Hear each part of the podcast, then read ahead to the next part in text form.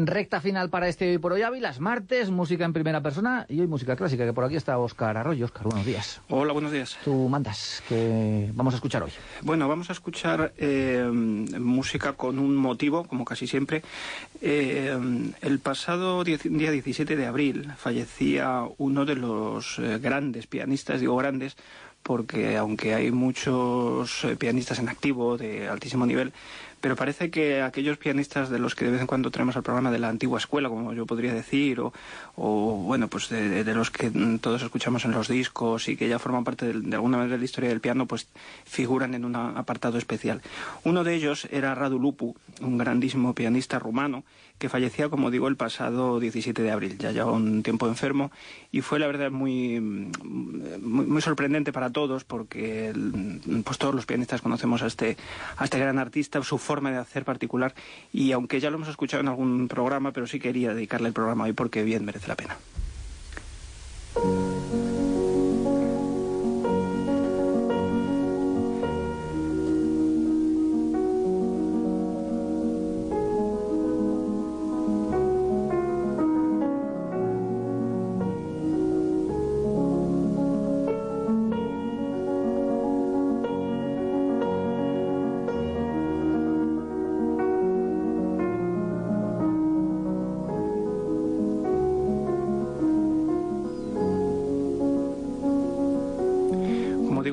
Nació en el año 1945, rumano.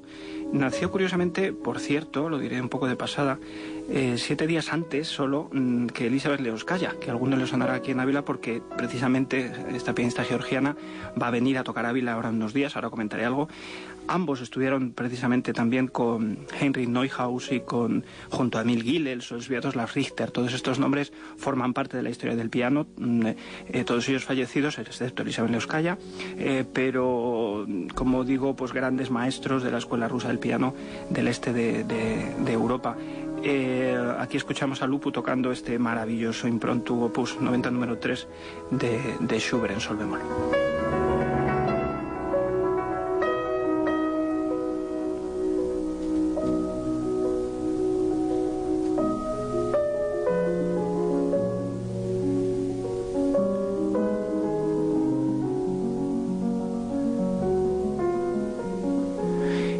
Es el sello de, Lupo, ese sonido aterciopelado, esa naturalidad, esa sencillez. De hecho, en lo que brilló especialmente fue en, Schubert, en, Beethoven, en los grandes compositores eh, del, clasicismo, primer romanticismo, también haciendo Brahms.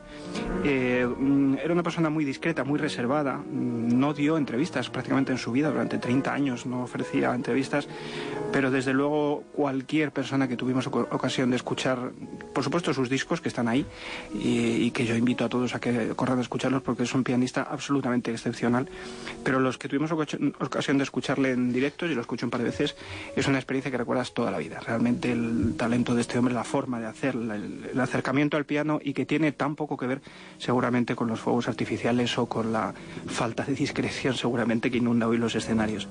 Vamos a escuchar otro otro ejemplo de, lupus, en este caso de Beethoven, eh, un fragmento del, tercer movimiento del, del, concierto número 5 del emperador con la Filarmónica de Israel y su Meta.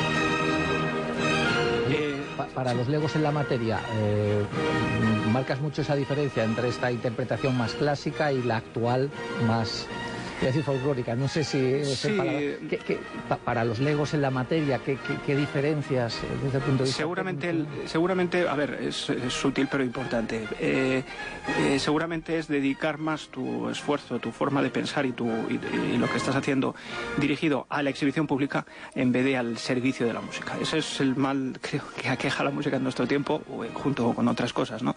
Eh, evidentemente cuando alguien se sube al escenario hay algo de exhibición, es así y de, hecho los propios compositores, este concierto que estamos escuchando, intencionadamente complejo, ¿no? Para que sea un poco trabajoso.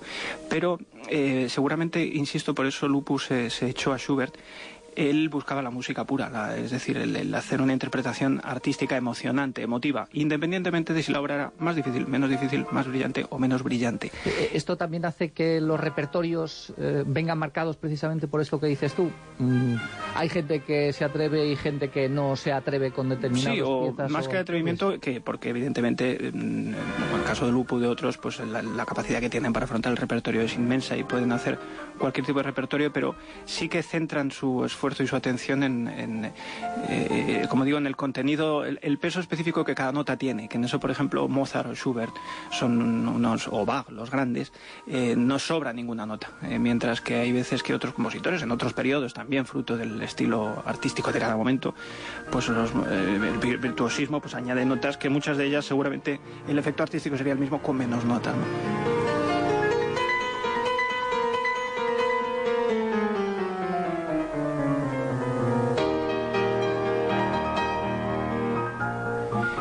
Como digo, Lupu ganó lo que le lanzó su carrera, eh, fue el ganar eh, varios importantes concursos, el, Van Cliburn en el año 66, el Enescu en el 67 o el de Leeds en el 69, que el de Leeds creo que también lo ganó junto al Elizabeth, Reina Elizabeth de Bélgica, otro pianista que algún día tenemos aquí español, Rafa Orozco, otro de los grandes pianistas y bastante desconocido, español, ya fallecido también. Pero como digo, los grandes concursos del, panorama eh, internacional, pues eh, los ganó esos años y eso lanzó su carrera eh, pues a, todas estas eh, grabaciones que como digo hizo muchas para Deca, no es, difícil encontrarlas, incluso en YouTube, en abierto, y yo invito a que la gente lo escuche, como por ejemplo esta otra pieza de Mozart, eh, otro ejemplo del concierto para dos pianos, con Murray Peray, el otro pianista, y la Orquesta de Cámara Inglesa, un concierto que además tuve la ocasión de interpretar yo mismo hace un montón de años, el otro día revisando papeles en el año 2001, han pasado más de 20 años de que hicimos este concierto de dos pianos de Mozart aquí en Ávila.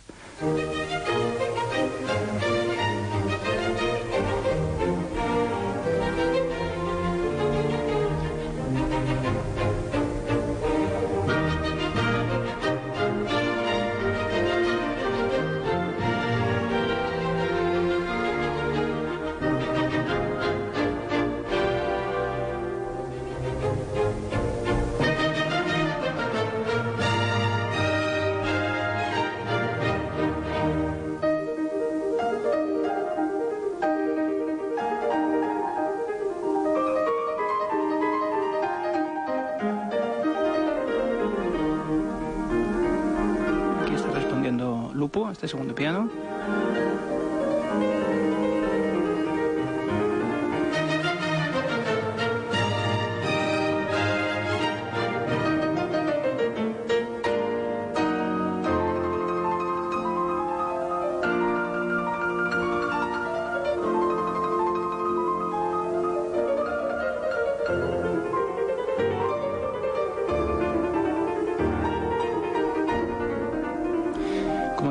Intérprete del, repertorio clásico, Mozart, Schubert. Eh, comentaba antes eh, que, escucharemos eh, ahora alguna otra pieza de Schubert que mm, pasará dentro de unos días por aquí Elizabeth Leonskaya en la programación del, del Ávila Primavera Fest que presentaron hace unos días, que es la segunda edición ya, y que sigue manteniendo el excepcional nivel, no, entrar en la parte de música pop, que también, pero desde luego en, el nivel de música clásica es absolutamente espectacular, porque el tener, como vamos a tener aquí dos días consecutivos, a Elizabeth Leonskaya con la Sinfónica de Castilla y León, tocando precisamente el emperador eh, de Beethoven, con la, heroica de Beethoven un día, y al día siguiente haciendo Schubert, ella que es magnífica interpretación de Schubert también. Y concretamente además van a tocar esta obra que vamos a escuchar, en este caso, en los dedos de, mm, en los dedos de, de Lupo con Bárbara Hendricks, o una variación, digamos, porque vamos a escuchar el lido original de La Trucha, sobre el que luego Schubert construiría su quinteto, su famoso quinteto La Trucha, que escucharemos en el concierto de Los Calla. Aquí vamos a escucharlo en, en como digo, en Schubert al piano, el lido original, y con Bárbara Hendricks cantando.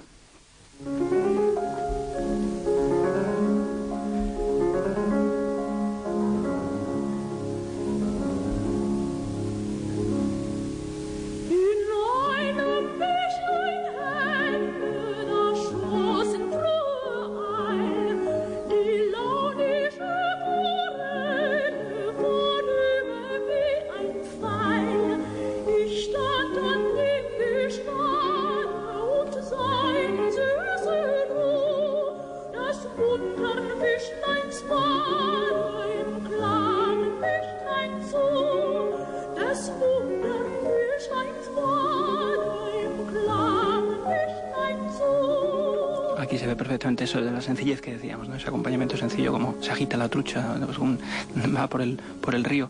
Eh, como digo, por favor, eh, perdonen que insiste, pero no se pierdan el día 4 y 5 de junio los conciertos de Elizabeth Leoskaya porque va a ser absolutamente excepcional y es una ocasión única de escuchar a una pianista de este calibre. Es decir, estamos hablando de Lupo, estamos hablando de Richter, a quienes yo tuve la fortuna de ver. Igual es que soy muy mayor ya, Luis, pero tuve la fortuna de verlos en directo. Eh, íbamos masas de gente a escuchar a Richter, eh, se acababan las entradas, la gente se, se colaba por las ventanas. Ese, tipo de, de, ambiente musical excepcional, histórico, mm, de alguna manera pasa por Ávila en los próximos días. Entonces, por favor, no se lo pierdan porque es... Además, va a ser conciertos que van a atraer la atención de gente de fuera. Exactamente. de gente de aquí, que, exactamente, que, va a venir, que, es eh, un tipo de, de músico intérprete al que la gente sigue. Sí, sí, es a nivel internacional de los top, entonces eh, no dejen de hacerlo. Vamos a terminar con, eh, con, una de las últimas piezas, la última de las sonatas de Schubert, eh, la sonata del si bemol, una genialidad absoluta, la Deutsche 960, la sonata número 21, tocada por Lupu y que representa perfectamente tanto el carácter de Lupu como el carácter de Schubert, como bueno, ese recuerdo que yo quería darle hoy, ese, ese ¿no? a, Lupu, a un grandísimo artista, grandísimo pianista que se fue, que de alguna manera, mm, como digo, sigue cerrando esa época y que esperamos que esa época o esa forma de hacer vuelva o no muera. Desde luego el que lo escuchemos y lo tengamos presente mm, contribuirá a que así sea.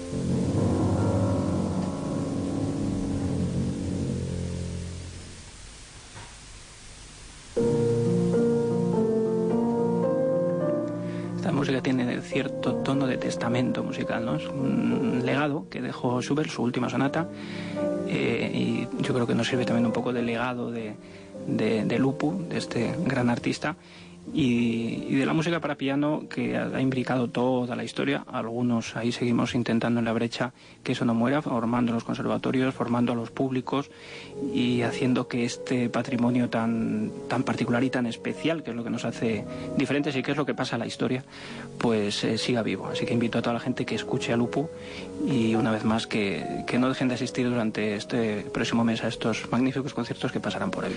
Pues que quede este espacio como homenaje a, a Radu Lupu este pianista rumano recientemente desaparecido. Oscar, muchas gracias. Hasta, hasta el mes de junio. Hasta el próximo día.